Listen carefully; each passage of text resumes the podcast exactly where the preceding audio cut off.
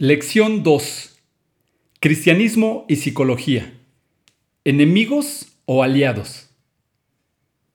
Antes de tratar la estrategia para ayudar a las personas a entrar y subir, puede ser importante considerar algunos puntos de vista sobre el problema acaloradamente debatido y todavía lejano de ser resuelto de integrar el cristianismo y la psicología.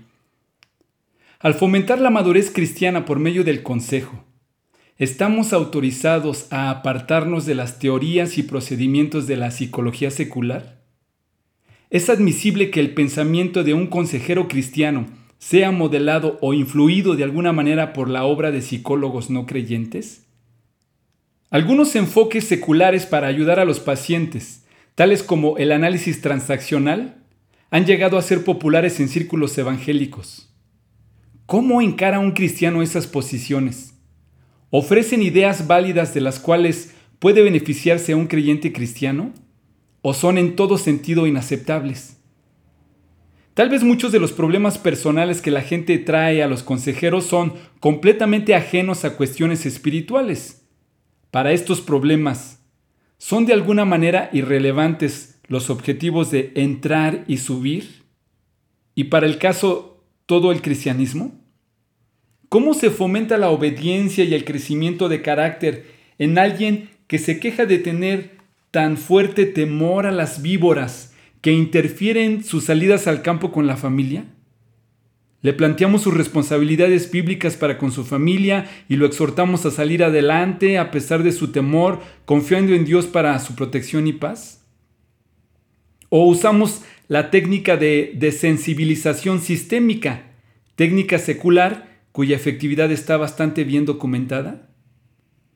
Algunos podrán pensar que problemas como esos son similares a una carie que requiere la atención de un dentista calificado. Las creencias del dentista acerca del Señor le resultan mucho menos importantes al paciente cristiano que sus capacidades profesionales. Los diferentes tipos de problemas que experimentan las personas ¿Son realmente problemas psicológicos o médicos que serían mejor tratados por psicoterapeutas profesionales o en alguna medida representan un alejamiento o una comprensión inadecuada de una verdad espiritual? Estas son preguntas importantes. Si la psicología ofrece ideas que pueden agudizar nuestra preparación como consejeros e incrementar nuestra efectividad, conviene que las conozcamos. Si todos los problemas son en el fondo problemas espirituales, no conviene descuidar los recursos realmente necesarios de que disponemos en el Señor poniendo un énfasis cerrado en teorías psicológicas. Ya que mi propio pensamiento sobre la integración se refleja en muchos de los conceptos que luego voy a desarrollar en este libro, puede resultar apropiado resumir mi perspectiva sobre una relación aceptable entre la psicología secular y la verdad bíblica. Al leer los trabajos de psicólogos cristianos, se evidencia que hay una serie de posiciones diferentes con relación al tema de la integración. La situación se parece de alguna manera a la que existe entre las diversas denominaciones protestantes, donde cada grupo afirma que su posición es verdaderamente bíblica. El problema con que se enfrentan los cristianos evangélicos que luchan con la integración es sencillo de describir. Hay un cuerpo de verdad revelada en forma declaratoria al que todos los cristianos consideran como la inequívoca e inspirada palabra de Dios. Por otro lado, hay una vasta literatura que representa las teorías y observaciones diversas y a veces contradictorias a las que simplemente llamamos psicología secular. Representemos con un círculo a cada una. El círculo de la verdad revelada tiene en el centro a la persona de Cristo y su obra expiatoria en la cruz. Buswell, en su Teología Sistemática, afirma que la presuposición central del cristianismo es Cristo Jesús como la segunda persona de la trina y soberana divinidad, como está presentado en la Biblia, su palabra infalible. La psicología secular está comprometida con la presuposición radicalmente opuesta que es el humanismo, una doctrina que insiste fervientemente en que el hombre es el ser superior, el hecho central de toda la historia. Todo gira alrededor del hombre y se evalúa en términos de beneficios para el hombre. La pregunta que se nos plantea a aquellos que queremos encarar con sentido la cuestión de integración es, ¿cuál es la relación entre los dos círculos? Los diversos intentos de integrar los círculos y con ello proveer un marco de trabajo para una estrategia de aconsejar verdaderamente bíblica tal vez puedan reducirse a cuatro enfoques diferentes. Primero, separados pero iguales. El primer enfoque se puede llamar separados pero iguales y se puede representar gráficamente como sigue. Los partidarios de esta posición piensan que las escrituras encaran problemas espirituales y teológicos que incluyen las creencias y las prácticas cristianas. Piensan que muchas áreas de preocupación legítimas, como problemas médicos, dentales y psicológicos, caen fuera del alcance de la responsabilidad exclusivamente cristiana y se deben poner en manos de profesionales calificados. Señalan que las escrituras fueron destinadas no para servir como texto de medicina o guía para el tratamiento profesional de dolencias de cualquier índole, ni tampoco para hacer un registro exhaustivo de historia antigua o un tratado científico. Si una persona tiene pulmonía, se la lleva al médico, no al pastor. Si quiere construir una casa, consulta al arquitecto o a un constructor. Si tiene dinero para invertir, se le recomienda un consultor financiero. Y, siguiendo con el paralelo, si tiene un problema psicológico, si padece una enfermedad mental, se le refiere a un consejero profesional experimentado. Los pastores que tengan poca experiencia y preparación en el arte de aconsejar y todavía menos inclinación hacia ello, deberían remitir a las personas con problemas a un consejero competente. Pero no porque los problemas psicológicos pertenezcan a un campo ajeno al cristianismo. Muchos consideran que la Biblia no tiene más relevancia para los problemas emocionales de lo que la tiene para la pulmonía. Lo falso de esta idea común se hace aparente cuando consideramos lo que se suele llamar enfermedades mentales. Generalmente, las perturbaciones psicológicas consisten o provienen de problemas como la culpa, la ansiedad, el resentimiento, apetitos incontrolados, falta de autoaceptación, sentimientos de fracaso personal, inseguridad, prioridades equivocadas y egoísmo. Pues aún la lectura más casual de la Biblia revela muy pronto que sí tiene mucho para decir acerca de este tipo de problemas. Tal vez una comprensión detallada de cómo operan estos problemas para producir síntomas psicológicos es algo que la psicología puede ayudarnos a captar mejor. Pero sin lugar a duda, el tipo de problemas que constituyen la base de los desórdenes emocionales son dificultades a las cuales alude la Biblia.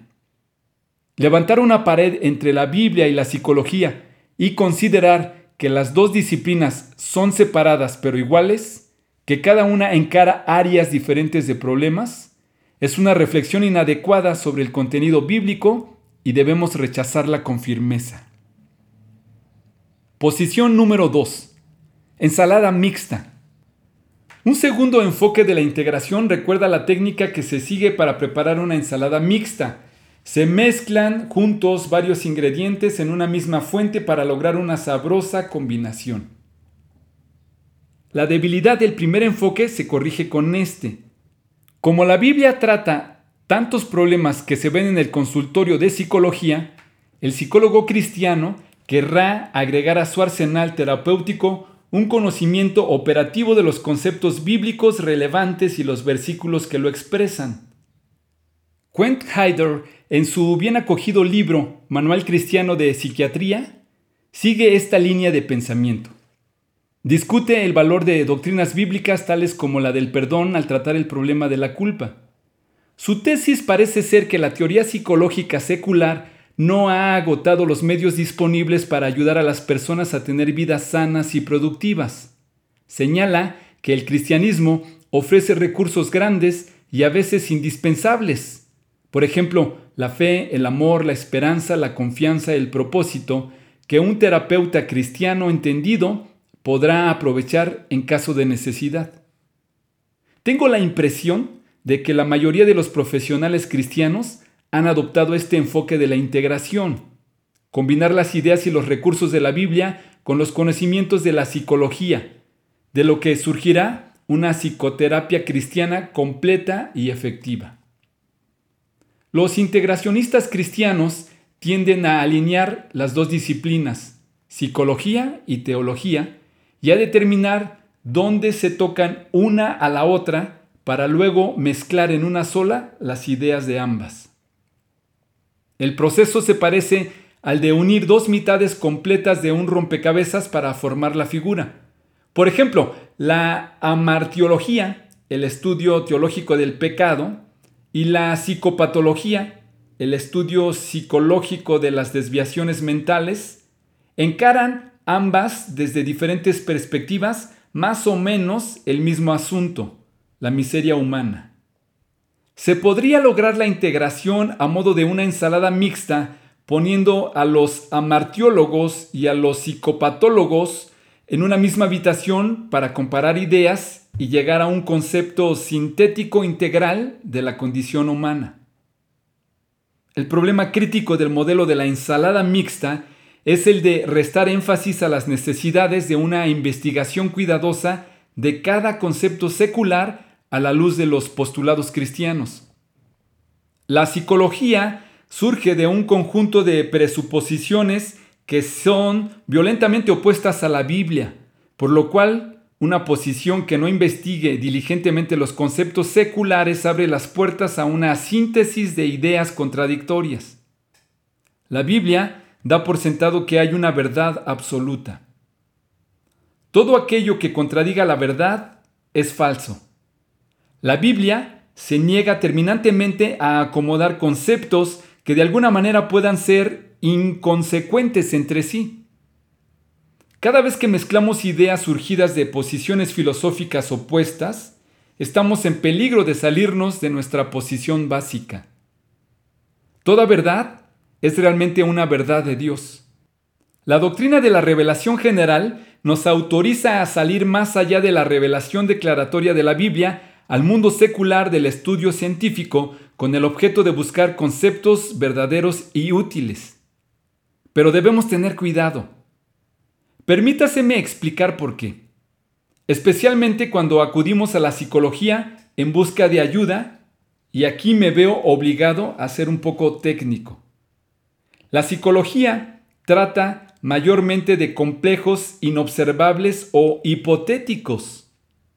Aunque se han diseñado ingeniosos métodos para medir estos conceptos inobservables, un enfoque estrictamente empírico ha quitado a la realidad invisible mucho de su sentido común. El positivismo lógico y un empirismo estéril son posiciones que exigen que cada término significativo sea definido exhaustivamente en términos con referencia empírica observable. En otras palabras, nada tiene sentido a menos que lo podamos ver. Estos enfoques del conocimiento han probado ser estériles. Cada vez son más los científicos que reconocen que no podemos reducir palabras como amor, alma o belleza a una realidad tangible. A menudo, las realidades importantes son invisibles. Una disciplina que se limite al estudio de aquellas realidades que se pueden discernir palpablemente con los cinco sentidos rápidamente, se convertirá en una investigación meticulosa de lo trivial. Si había de ser pertinente a las verdaderas preocupaciones del ser humano, la psicología tuvo que salirse del empirismo estricto y ocuparse de conceptos que no se pueden medir directamente. ¿No bien la psicología comenzó a hacer algo más que recoger datos observables? Sus conclusiones comenzaron a requerir necesariamente una gran dosis de interpretación subjetiva. Aquello a lo que gratuitamente nos referimos como las verdades o los descubrimientos de la psicología es en realidad una mezcla de datos e interpretaciones personales. Y aquí está la cuestión. Las interpretaciones reflejan presuposiciones. Los descubrimientos psicológicos típicamente representan datos interpretados y en consecuencia reflejan hasta cierto punto un conjunto falso de presuposiciones. Es imposible para la disciplina de la psicología mantenerse metafísicamente neutral y puramente descriptiva cuando trajina con elementos inobservables. Es por eso que debemos proceder con extrema cautela al aceptar las conclusiones de la psicología secular en nuestro pensamiento cristiano. Podemos estar absorbiendo ideas que contradigan sutilmente nuestra posición bíblica. Una vez más, permítaseme insistir en que la psicología sí ofrece verdadera ayuda al cristiano que está tratando de entender y resolver problemas personales. Sin embargo, la más alta prioridad en el intento de una integración responsable es el trazar una estrategia que pueda evaluar la psicología secular a la luz de las escrituras. Buswell expresa bien esto cuando dice que la persona y obra de Cristo es la verdad central del sistema total de verdad y realidad del universo. La verdad tan integrada con toda otra verdad como para ser su fundamento y revelarse en ella. La integración, pues, se convierte en una cuestión de determinar qué conceptos psicológicos surgen naturalmente de los postulados básicos del cristianismo. Debemos hacer algo más que preparar una ensalada mixta al unir conceptos de dos disciplinas en una síntesis que permita a cada concepto mantenerse fiel a su propia presuposición.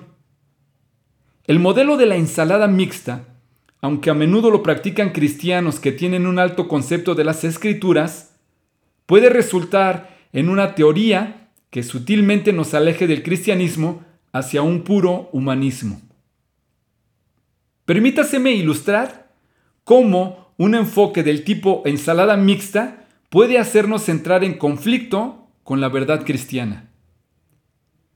El análisis transaccional ofrece una teoría clara y sencilla de la personalidad y de la dinámica interpersonal que ha ganado amplia popularidad en muchos círculos evangélicos. Básicamente sostiene que las personas que tienen convicciones negativas acerca de sí mismas, por lo general desarrollan problemas. Esto es perfectamente aceptable para los cristianos. La clara y fácil de entender división de la personalidad en tres partes, padre, adulto, niño, corresponde aproximadamente a la descripción bíblica de la conciencia, padre, el yo, adulto, y la naturaleza pecaminosa, niño. Básicamente, el análisis transaccional incluye un estudio de los encuentros o transacciones interpersonales para determinar qué parte de la personalidad está implicada en un intercambio determinado. Entonces, el acto de aconsejar se convierte en cuestión de ayudar a las personas a reconocer cuando su conducta proviene de una conciencia abrumadora, padre, o de una puerilidad egoísta, niño, y de estimular un esfuerzo deliberado para responder en forma madura, realista y razonable como adulto. Nada de lo dicho hasta ahora es contrario a los cristianos. Debemos comportarnos con madurez más bien que en forma tiránica o infantil. Como el sistema es relativamente fácil de entender y exhibe aparente compatibilidad con el pensamiento cristiano, algunos han adoptado el análisis transaccional como un modelo útil para el consejero cristiano. Pero hay problemas. Consideremos las suposiciones que se especifican como fundamentales al análisis transaccional en el popular libro Yo estoy bien, tú estás bien de Thomas Harris. 1. Dios es una fuerza impersonal. Harris acepta la teología de Tillich. 2. El hombre básicamente es bueno. El pecado no es otra cosa que la desafortunada convicción adquirida de que yo no estoy bien. No hay lugar en el análisis transaccional para la culpa moral objetiva. 3. Redención es el proceso de ir descubriendo que mi autovaloración desgraciadamente negativa no es y nunca fue verdadera. Realmente estoy bien y soy aceptable tal como soy. Esta posición es semejante al universalismo que enseña que toda la gente está bien, aunque algunos sufren por el temor de que están mal. 4. El hombre es autosuficiente. Mi preocupación es que la teoría del análisis transaccional refleja sus presuposiciones. Una aceptación incondicional de los conceptos y prácticas del análisis transaccional en el consejo cristiano puede tener consecuencias devastadoras. Nunca se discute la cuestión del pecado. No forma parte del sistema. La fe como medio básico de apropiarse de los recursos divinos es irrelevante porque no necesitamos ayuda sobrenatural. Las cuestiones morales se ven oscurecidas por 1. La insistencia en el comportamiento adulto razonable. 2 la inclusión del pecado como parte de nuestra puerilidad. Y tres, el tratamiento del material de la conciencia padre como sospechoso. El despojarse del viejo hombre se reduce a deshacerse del niño o del padre. Vestirse del nuevo hombre se redefine como el responder en adulto. La idea de que el ser humano pueda decidir actuar en forma aceptable por sus propias fuerzas no refleja la revelación de Jesucristo y está en franca contradicción con la misma. La obra del Espíritu Santo en motivar y hacer posible la transformación, la eficacia de la expiación en proveer la vida nueva y la dependencia de la palabra como guía de nuestros cambios son todos conceptos que el análisis transaccional rechaza. Cuando los sistemas se mezclan sin una definida preocupación por tener en cuenta sus diferentes postulados, con el tiempo uno de ellos se comerá al otro. Si un consejero incorpora en su método los procedimientos del análisis transaccional sin un extremo cuidado, el contenido cristiano desaparecerá o tal vez se mantendrá como un agregado inútil. El problema central en la integración tipo ensalada mixta no es que la psicología secular no tenga nada para ofrecer, sino más bien que una aceptación descuidada de las ideas seculares puede conducir a un imprevisto sacrificio de la doctrina bíblica. La integración no es principalmente una cuestión de alinear la teología con la psicología relevante. La primera tarea de los integracionistas es pasar los conceptos seculares a través del filtro de las escrituras. Entonces podremos alinear aquellos conceptos que pasen con los puntos teológicos apropiados e intentar asimilarlos en un todo abarcador. El modelo tipo ensalada mixta falla al no enfatizar suficientemente la función prioritaria de la investigación crítica. Posición número 3. Nadamasquismo. Un tercer enfoque a la integración resulta ser una reacción bien motivada frente a los otros dos enfoques. Separados pero iguales, falla al no reconocer la relevancia de las escrituras para los problemas psicológicos. Ensalada mixta agrega conceptos escriturales al pensamiento psicológico en lugar de comenzar con la escritura e investigar cuidadosamente los conceptos psicológicos a la luz de los postulados bíblicos. Los nadamasquistas y esto incluye tanto a psicólogos como a teólogos, manejan hábilmente el problema de la integración al dejar de lado completamente la psicología.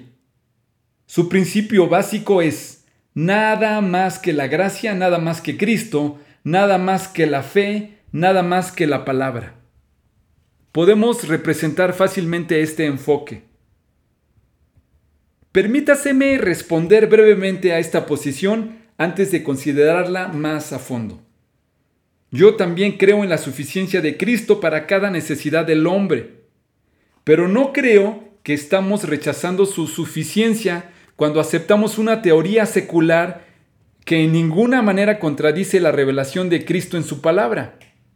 Como dice Bushwell, los conceptos son aceptables si Cristo los sostiene y se revela en ellos.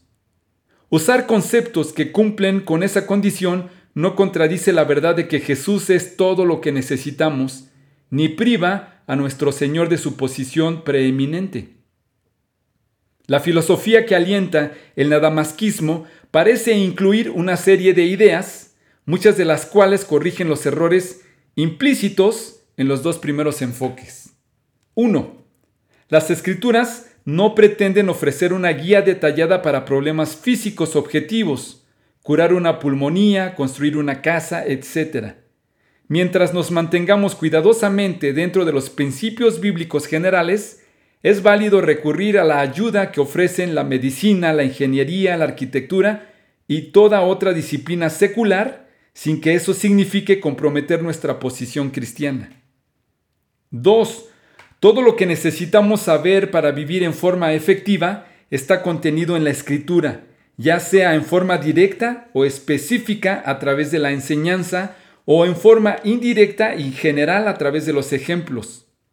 Los problemas personales que afligen a tantos, sin incluir los causados por trastornos físicos, son siempre consecuencia del pecado, definido simplemente como el no seguir los principios de Dios para la vida o errar el blanco de los objetivos y pautas de Dios. Los nadamasquistas insisten en que un desorden psicológico se comprende y encara mejor como un conjunto de problemas causados directamente por una vida pecaminosa o no bíblica. Junto con psicólogos destacados como Thomas Swatch y Howard Maurer, rechazan firmemente la suposición implícita en muchas de nuestras ideas de que la enfermedad mental representa una invasión externa de gérmenes mentales o la consecuencia de una primera infancia infeliz que ha debilitado o torcido nuestras estructuras psíquicas internas. 3. Puesto que la Biblia incluye la revelación de Dios de cómo Él encara el pecado y una declaración extensa de los principios divinos para la vida, el consejero necesita conocer nada más que las escrituras para tratar con eficacia todo problema cuyas causas no sean orgánicas. 4. Un énfasis sobresaliente entre los nadamasquistas es que las personas son responsables de su conducta. Incluso afirman que los problemas psicológicos no son el resultado de lo que le ocurre a la persona, sino más bien de la forma en que la persona responde a lo que le acontece. Y las personas son responsables y en consecuencia capaces de responder bíblicamente frente a cualquier situación. 5. A la luz de estos conceptos, la manera de aconsejar incluye esencialmente dos pasos. Uno, la identificación del patrón de pecado que se supone yace bajo cualquier problema exterior. Y dos, la exhortación y dirección para encarar ese patrón mediante la confesión, despojarse del viejo hombre, y un arrepentimiento definido que se refleje en un cambio de conducta, vestirse el nuevo hombre. A mi juicio, el nadamasquismo tiene muchos aspectos que lo acreditan entre los cristianos dedicados. En el mundo, a veces secular de lo que pretende ser psicología cristiana, resulta refrescante saber de una insistencia tan firme en la autoridad y centralidad de las escrituras. El énfasis en la responsabilidad personal es un oportuno alivio ante aquellos que justifican la conducta pecaminosa como los desafortunados síntomas de una enfermedad mental.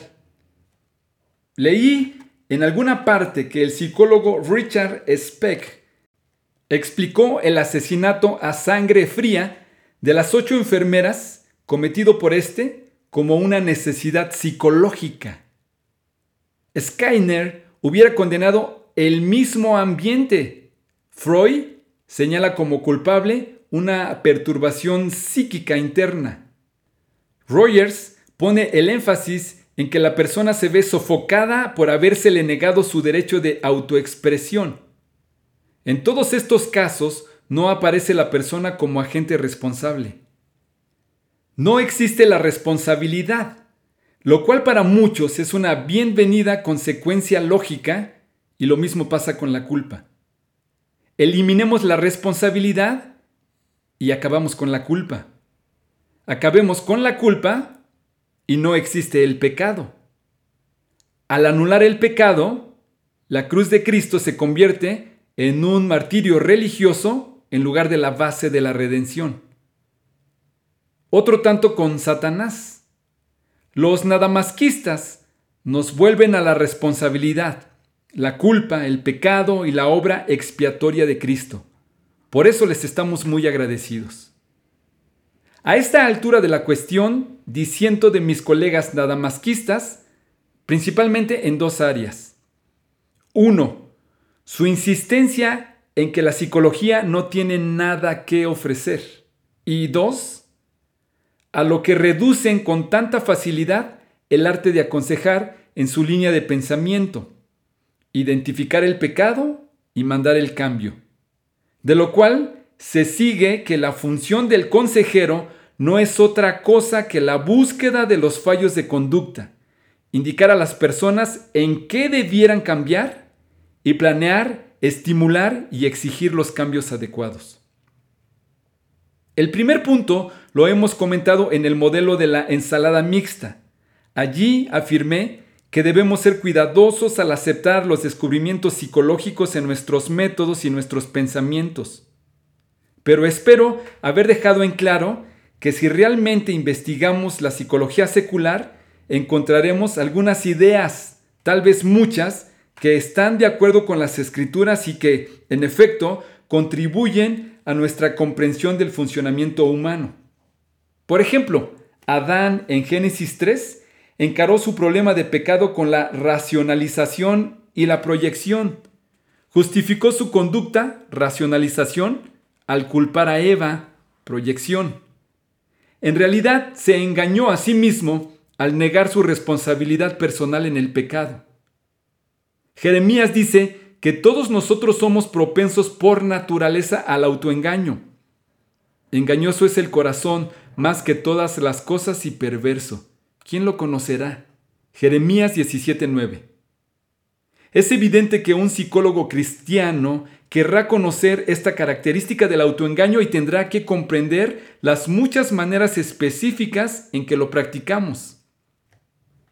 Anna Freud, hija de Sigmund Freud, ha escrito una obra clásica sobre los mecanismos de defensa del yo, estrategias destinadas a ayudarnos a evitar encarar las realidades desagradables acerca de nosotros mismos. Observa una variedad de formas en que la gente practica el autoengaño. Por esa razón, sus escritos son apropiados y útiles para un cristiano.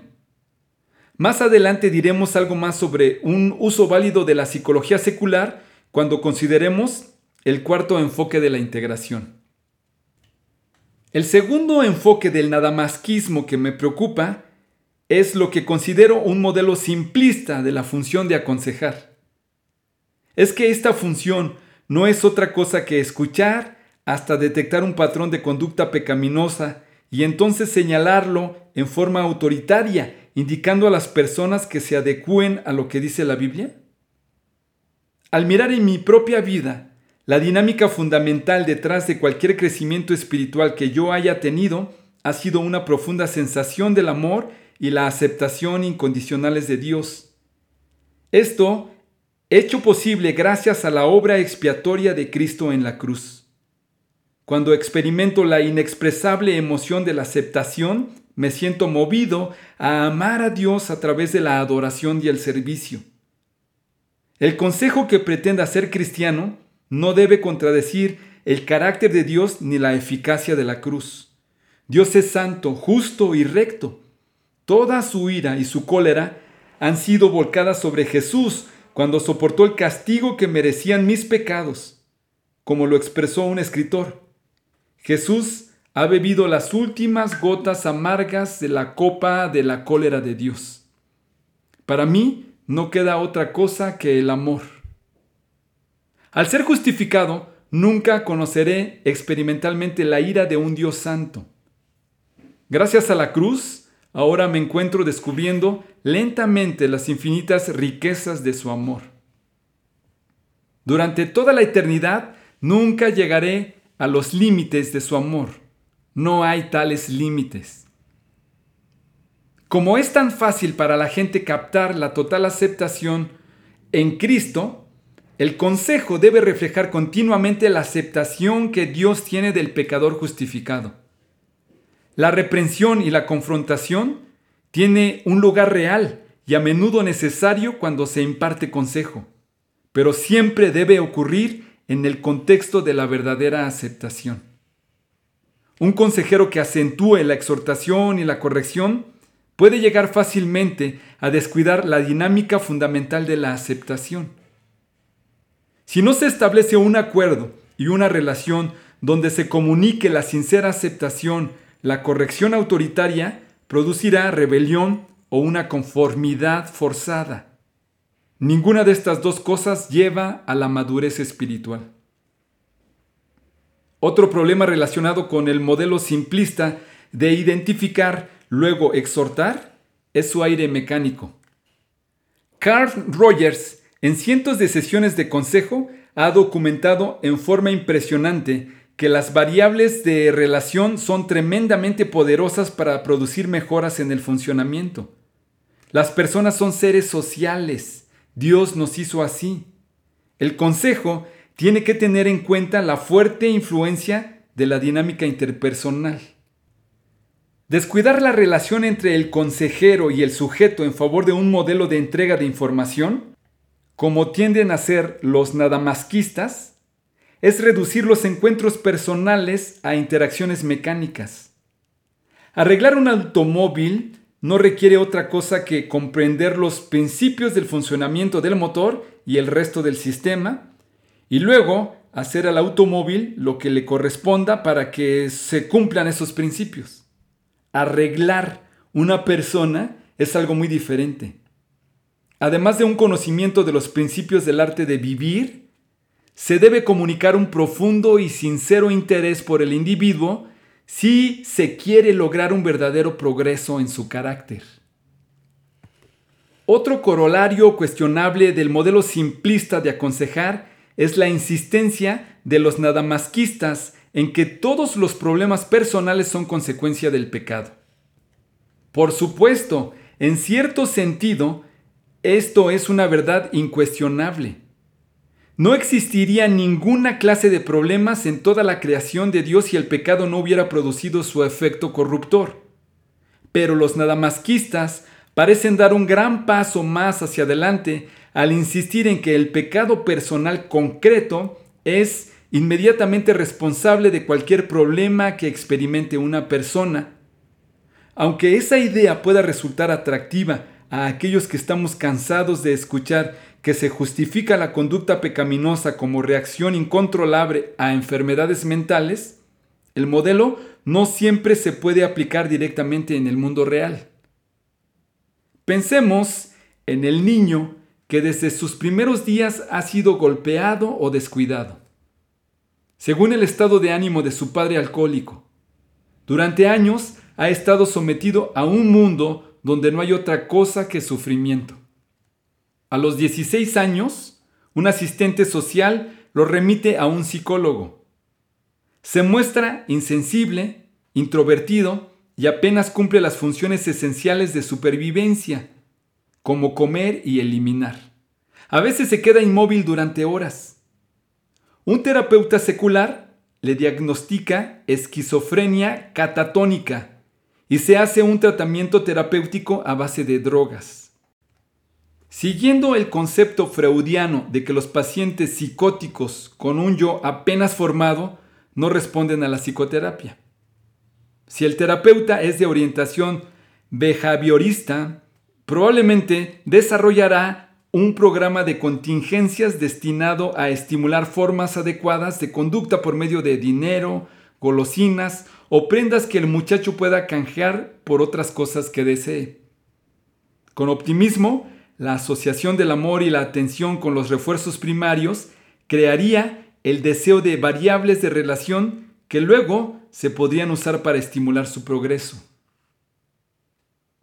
Supongamos que un consejero cristiano con inclinaciones de tipo nadamasquista se ocupa de este caso.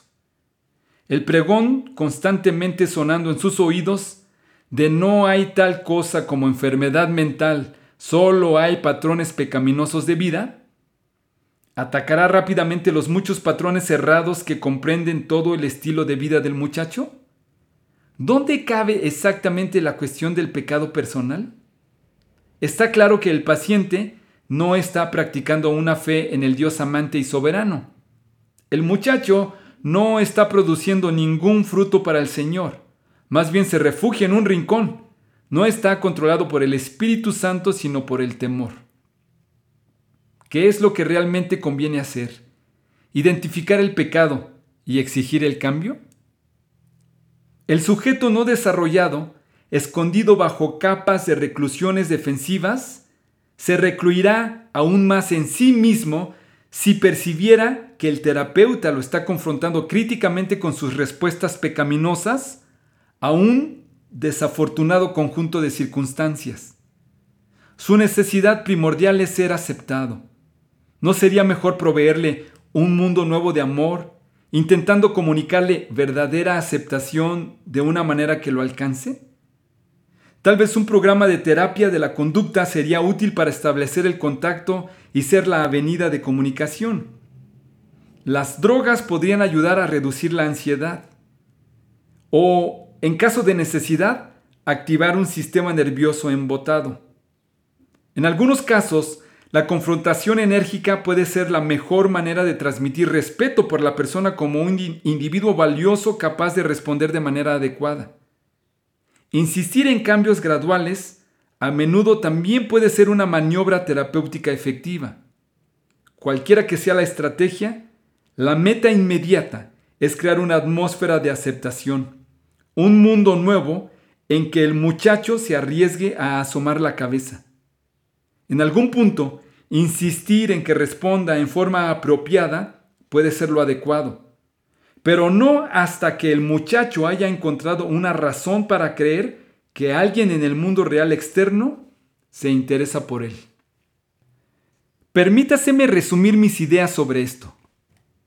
Muchas de las personas que tratamos en el asesoramiento se ocultan detrás de toda clase de capas defensivas destinadas a proteger un frágil sentido de autoaceptación o evitar un nuevo rechazo o el fracaso de no encontrar una identidad que ya está lisiada.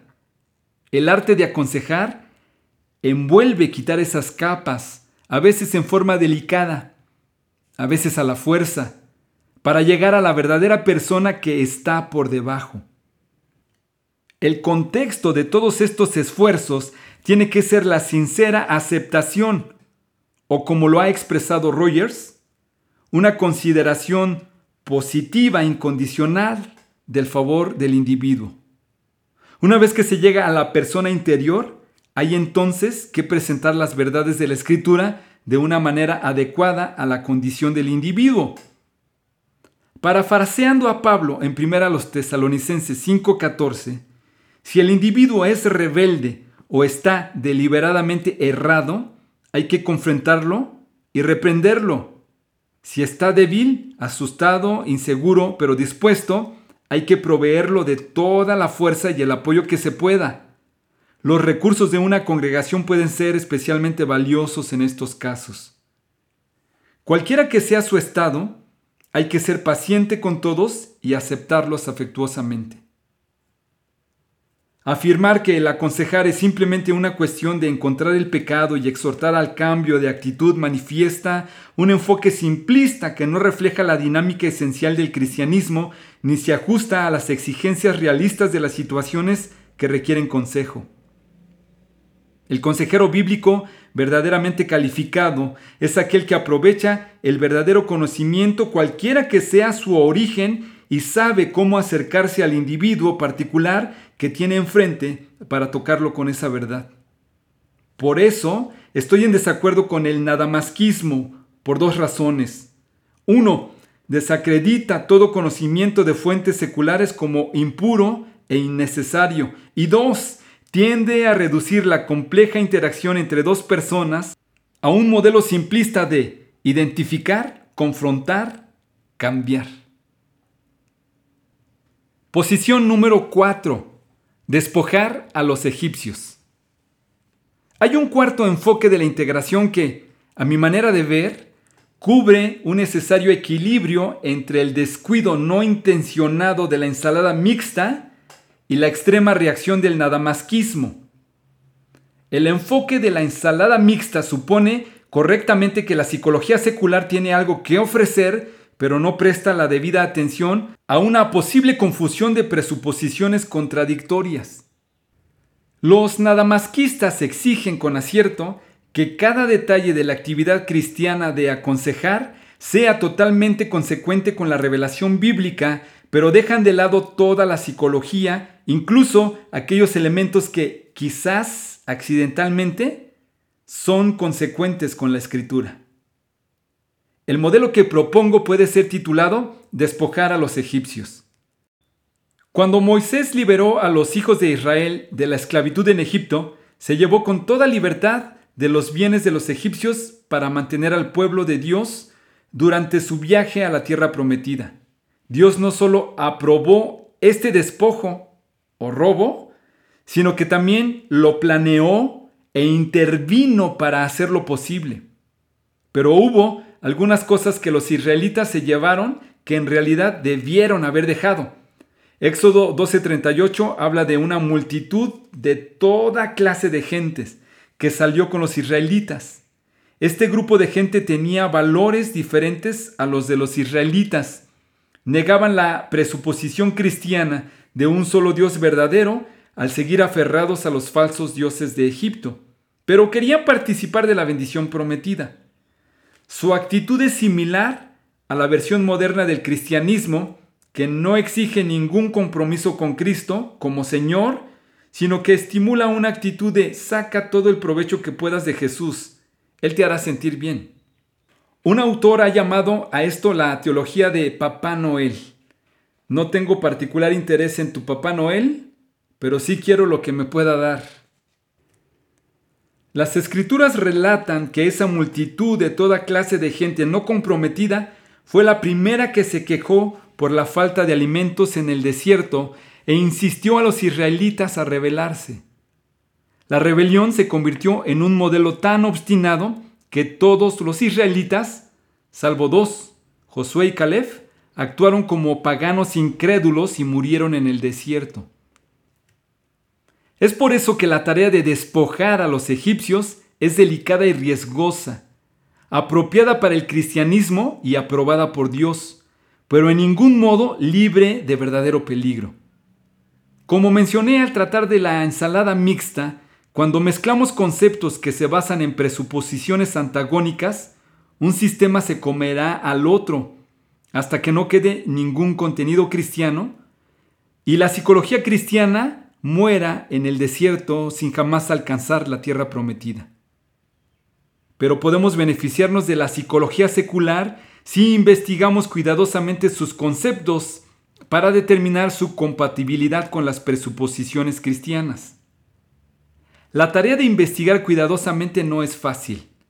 A pesar de los mejores intentos de permanecer bíblicos, es terriblemente fácil adquirir dentro de nuestro pensamiento conceptos que puedan comprometer el contenido bíblico. Puesto que los psicólogos han dedicado casi nueve años a estudiar psicología en la universidad y se ven obligados a pasar mucho de su tiempo leyendo todo lo relacionado con su campo para poder estar al día, es inevitable que se formen un determinado esquema mental. El resultado, muy común pero lamentable, es que tendemos a mirar las escrituras a través de los lentes de la psicología, cuando la necesidad crítica es mirar la psicología a través de los lentes de las escrituras. En los últimos años, algunos psicólogos miembros de organizaciones psicológicas cristianas han sugerido abiertamente que interpretemos las escrituras a la luz de la psicología. Uno de ellos ha llegado al punto de reinterpretar los relatos de actividad demoníaca de los evangélicos en términos psicológicos, insistiendo en que los psicólogos se deben adherir a la investigación empírica moderna en lugar de a los supuestos culturalmente condicionados que se reflejan en la Biblia. En contraste, McQuilkin ha afirmado acertadamente que si la hermenéutica, la base de la interpretación de las escrituras, se hace desde la perspectiva de la antropología cultural o de la psicología naturalista, las escrituras dejan de ser la autoridad final. El relativismo cultural, el determinismo ambiental y otros conceptos antibíblicos irían penetrando y gradualmente tomarán el control. Me preocupa que los esfuerzos para despojar a los egipcios puedan fácilmente degenerar en nada más que otra ensalada mixta con sabor bíblico, en la cual se compromete involuntariamente el contenido esencial de las escrituras. Para disminuir esa posibilidad, me gustaría proponer que cualquiera que quiera trabajar hacia una integración verdaderamente evangélica del cristianismo y la psicología tiene que cumplir con los siguientes requisitos. Número uno, tiene que estar de acuerdo en que la psicología debe estar bajo la autoridad de las escrituras. Matt Quayling define este concepto como sigue. Estar bajo autoridad significa que cuando las enseñanzas de las escrituras entran en conflicto con cualquier otra idea, la enseñanza de las escrituras deben considerarse como la verdad y rechazar como falsa la otra idea. Debe agregar que la otra idea debe ser considerada falsa a pesar de estar apoyada por la investigación empírica. Número 2. Debe insistir decididamente en que la Biblia es la revelación de Dios en forma inspirada, aseverativa, infalible e inequívoca. Cualquiera que discuta esta doctrina, a mi parecer, no puede considerarse evangélico. Número 3 debe estar de acuerdo con que la escritura ha de tener control funcional sobre su pensamiento. Vuelvo a citar el sugestivo artículo de Matt Quayling. Por control funcional, quiero decir que el principio de prioridad bíblica sobre alguna otra opinión opuesta no bíblica no es simplemente una doctrina a la cual uno rinde homenaje, sino que en realidad se debe practicar en forma completa y consecuente. El control funcional de las escrituras será menos evidente en campos como la arquitectura y la ingeniería, sobre las cuales la escritura habla poco, pero será mucho más evidente y fundamental en la disciplina de la psicología, porque su objeto de estudio coincide ampliamente con el contenido bíblico. Número 4. Para lograr tal control funcional de las escrituras sobre cualquier enfoque de la psicología, los integracionistas tienen que evidenciar un verdadero interés en el contenido de las escrituras mediante, inciso A, la dedicación de al menos igual tiempo al estudio de la Biblia que al estudio de la psicología. Inciso B, el estudio bíblico regular y sistemático que resulte en, inciso C, una comprensión general de la estructura y el contenido total de las escrituras y D, inciso D, un conocimiento operativo de la doctrina básica de la Biblia. Inciso E. La oportunidad de beneficiarse de los dones del Espíritu mediante un compañerismo regular en una iglesia local doctrinalmente bíblica. Permítaseme ahora tratar el modelo que propongo en un diagrama. Despojar a los egipcios se vería de esta forma. El círculo de puntos que rodea al círculo de la verdad revelada incluye todos los datos naturales o descubiertos que son verdaderos por la naturaleza de su coherencia con la revelación. Téngase en cuenta que el círculo de la psicología apenas superpone con el círculo no punteado de la verdad revelada. Al revisar las posiciones de numerosos teóricos seculares, se me ocurrió que cada teoría basada en un principio real de conducta humana aparece expuesto en las escrituras. Algún aspecto de la psicología ofrece ideas y conceptos o, como lo describí anteriormente, datos interpretados, que no contradicen la posición cristiana. En el diagrama, esto está representado por la parte del círculo de la psicología que se corta con el círculo más grande punteado de la verdad descubierta. Eric Fromm ofrece un planteamiento útil sobre el amor en su libro El arte de amar. El principio sobre el que basa su pensamiento es bíblico. La gente necesita amor. Algunas de sus ideas son provechosas, como la de que el amor no depende de su objeto, sino más bien de una facultad que lo capacita a uno para amar. Pero está desacertado en su comprensión del amor de Dios. Para él, Dios es una fuente de energía panteísta e impersonal por lo que no puede aprender a amar verdaderamente a los demás valiéndose de los recursos existentes en la naturaleza humana. Su énfasis en que la gente necesita amor es parte de la verdad revelada. Parte de su pensamiento podría caer dentro del área coincidente de la psicología con la verdad descubierta, pero mucho de su pensamiento es incompatible con la escritura y debe ser puesto fuera del círculo de la verdad descubierta y en consecuencia considerado sin valor para una consideración cristiana. Otra manera de exponer la cuestión es decir que los psicólogos han descubierto ideas útiles, pero que a veces las usan de acuerdo con supuestos erróneos. Albert Ellis, psicólogo y ateo declarado, ha observado que las afirmaciones que una persona se hace a sí mismo tienen mucho que ver con la forma en que piensa y siente. Esta idea es coherente con el énfasis de las escrituras en cambiar la manera de pensar para cambiar la manera de actuar, según Romanos 12.1. En uno de sus artículos, Ellis propone que el temor a la muerte, una emoción desagradable, se puede reducir convenciendo a la persona de que no hay vida después de la muerte. Por la repetición consciente de la frase, no hay vida después de la muerte. En consecuencia, no hay por qué temer a un futuro incierto y potencialmente penoso. Ese temor puede disminuir. La manera en que él usa el principio bíblico de que la mente influye en los sentimientos evidentemente no se ajusta a la Biblia. A pesar de la manera equivocada en que utiliza esta idea, sus escritos discurren provechosamente sobre un principio bíblico.